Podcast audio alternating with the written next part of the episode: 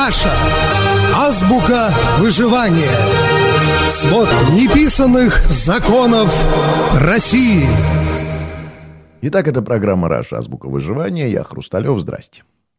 Последние 10 лет необратимо изменили нашу с вами жизнь. Виновник изменений – господин интернет.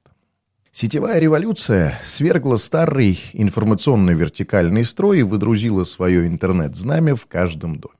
Процесс интернетизации в нашей стране, кажется, благополучно завершен. Все разговоры о том, что провинция живет за пределами бедности и не знает, что такое сеть, это просто снобизм.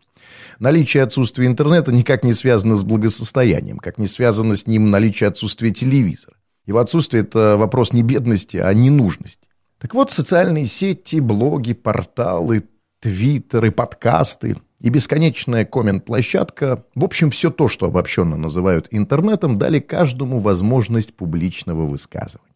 Теперь каждый обладатель оригинального, интересного мнения.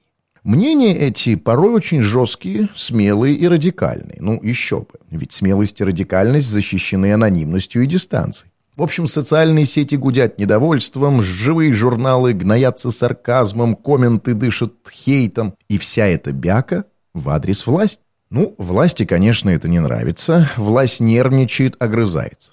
Власть хочет интернет закрыть или взять его под контроль. Власть рычит, бегает вокруг ненавистной сети, как баллонка вокруг слона, пытаясь напугать, лает и боится сама. Но чего-чего, а интернета нашей власти бояться такие не надо. Все ровно наоборот. Вот ведь парадокс. В интернете ее спасение. В этой бурлящей, мутной и бесконтрольной воде главная защита власти от реальных потрясений. Как так? Ведь все эти сети, блоги, твиттеры, это же миллионы людей, они объединяются, свободно говорят о проблемах, выражают свой протест и... А что и? И ничего. На этом, собственно, все. Ведь дальше все это недовольство, вся эта грязная троллинг-вота, уйдя в зыбучий песок Рунета, исчезает из реальной жизни навсегда. Ну уж нет, так не бывает, скажете вы. Если люди недовольны, то недовольны они в интернете и в жизни, и в виртуале, и в реале. Не могут же они раздваиваться? То-то и оно, что могут. Больше того, именно это и происходит. Дело в том, что мы все раздвоены. У нас у всех раздвоение личности. Изначально. Наша раздвоенность начинается в раннем детском возрасте, а дальше только прогрессирует. Уже в раннем детстве, сталкиваясь с первым родительским нельзя, наши желания начинают жить отдельной жизнью, как бы отдельной личностью. Желание, наталкиваясь на запрет, никуда не исчезает, а задавливаемое страхом отодвигается в сторону. И вот там в сторонке, в дальнем пыльном углу сознания, оно обиженное и затаенное растет и ждет своего выхода а покуда эти самые желания учатся соседствовать со своей противоположностью, с воспитанием. Таким образом, с самого детства человек как бы расщепляется на две части, на «я». На «я хочу» и на «я нельзя». На животное и социальное, если угодно. Дальше это раздвоение усиливается тем, что с одной стороны в жизни становится больше запретов, а с другой увеличивается сила этих самых подавленных желаний. Душа человека раскалывается на две части.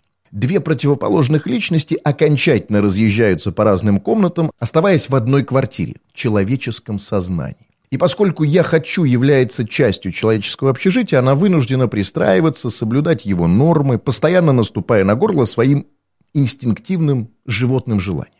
Играя социальную роль, которая должна соответствовать определенным общественным ожиданиям, человек оттесняет свои запретные желания на задворке психики. Ну, короче говоря, раздвоение – это нормальное состояние цивилизованного человека.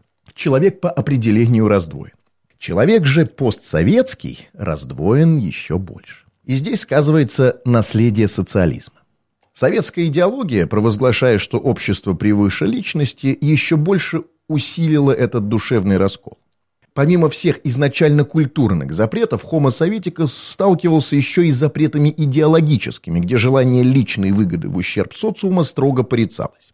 А так как подобная установка для человеческого существа крайне неестественна, в сознании вынужденного ей следовать и без того раздвоенного человека появлялась жутких размеров трещина. И здесь речь уже шла не о нормально культурном раздвоении, а о формировании новой расщепленной личности. Именно это расщепление породило такие понятия, как двоемыслие, двоечувствие, двоедушие. Именно оно и передалось по наследству россиянам, родившимся после распада СССР. Привыкший к вечному подавлению своих желаний, чувств, мыслей, советский и послесоветский человек считает раздвоение нормой. Он привык к тому, что запирать свои желания и эмоции в подвальный сундук сознания – это естественно. Но этим самым естественным эмоциям и желаниям тоже нужна реализация. Им тоже необходим выход. И они этот выход находят. Выходов этих несколько. Первое – алкоголь. Именно поэтому советский и постсоветский человек в состоянии опьянения порой так похож на животного. Значительно больше, чем его западные собратья. А причина – все те же задавленные чувства и желания, которых у нашего человека больше, чем у среднего американца там, или европейца. И вот когда вся эта лавина запретных желаний под воздействием ослабляющего запрета алкоголя вываливается наружу, мало обычно никому не кажется. И в итоге мы имеем дело не просто с пьяным человеком, а с сорвавшимся с цепи чудовищем. Второй выход – неврозы. Не имея возможности осуществиться в реальности, эти запретные желания и эмоции превращаются в болезнь. Но есть еще один выход. Этот выход – площадка для выпуска пар. В Советском Союзе такой площадкой была кухня. Поругав между холодильником и газовой плитой коммунистическую идеологию, социалистический строй и советскую власть, облегченный советский человек вступал в партию, славил коммунизм и присягал на верность Ленину. Аргумент о том, что кухня в конце концов сыграла свою роль и СССР таки распался, не принимается. Распался он не из-за кухонных терок, а по объективным экономическим причинам. У постсоветского человека такой кухней, такой площадкой для слива негатива стал интернет. Ну, все блоги, социальные сети и так далее. Строча гневные отповеди, пуляя радикальные призывы к разгрому и революции, постсоветский человек не имеет в виду ровным счетом ничего. Когда брыжущий слюной автор в своем гневном комменте намеревается кого-то свергать, отстранять, переизбирать, он даже не собирается вставать с дивана. Он просто дает волю своим задавленным желаниям, гневу, раздражению, фрустрации. Если кто-то, надев на себя сетевую ник-маску, говорит о том, что он хочет куда-то валить, что-то крушить или даже просто выйти на митинг, он всего лишь дает пошалить своему второму «я».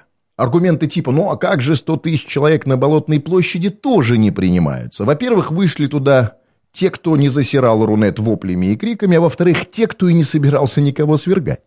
Так вот, раздвоенный постсоветский человек очень четко различает два состояния – говорить и делать. Эти два состояния соответствуют двум частям его личности, двум его «я». И одна из главных особенностей советского и постсоветского, как его наследника человека, состоит в том, что умеет мирно пользоваться двумя этими частями без ущерба для своей личности в целом. Когда безопасно и не нужно делать, он орет, бузит, кричит «долой». Когда пахнет делом и ответственностью, он смиренно молчит в тряпочку. У постсоветикуса в личном пользовании есть два «я». Одно для реала, другое для вирта. И как только это второе виртуальное «я» выходит из сети, оно вместе со своими запретными желаниями тут же идет на свое место. В конуру с крепкой цепью и надежным намордником. А его место занимает рациональная, прагматическая личность, которой нужно кормить семью, зарабатывать деньги или просто попить пиво на детской площадке. Вы не согласны? Ну хорошо. Тогда честно ответьте себе на один вопрос. Я обращаюсь сейчас как раз к любителям экспрессивных комментов. Так вот, ответьте на вопрос.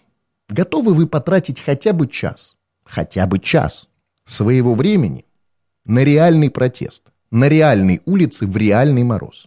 Вы готовы хотя бы на час отказаться от конкретного пива, кино, травки или там даже спортзала в пользу абстрактных гражданских прав? Даже не от денег и возможности их зарабатывать, а просто от развлечений. Но прямо сейчас. Я надеюсь, вы ответили честно. И именно поэтому у власти нет никаких оснований бояться виртуального пространства. А это значит, что интернет для власти безопасен. Это программа «Раша. Азбука выживания». Я Хрусталев. Пока.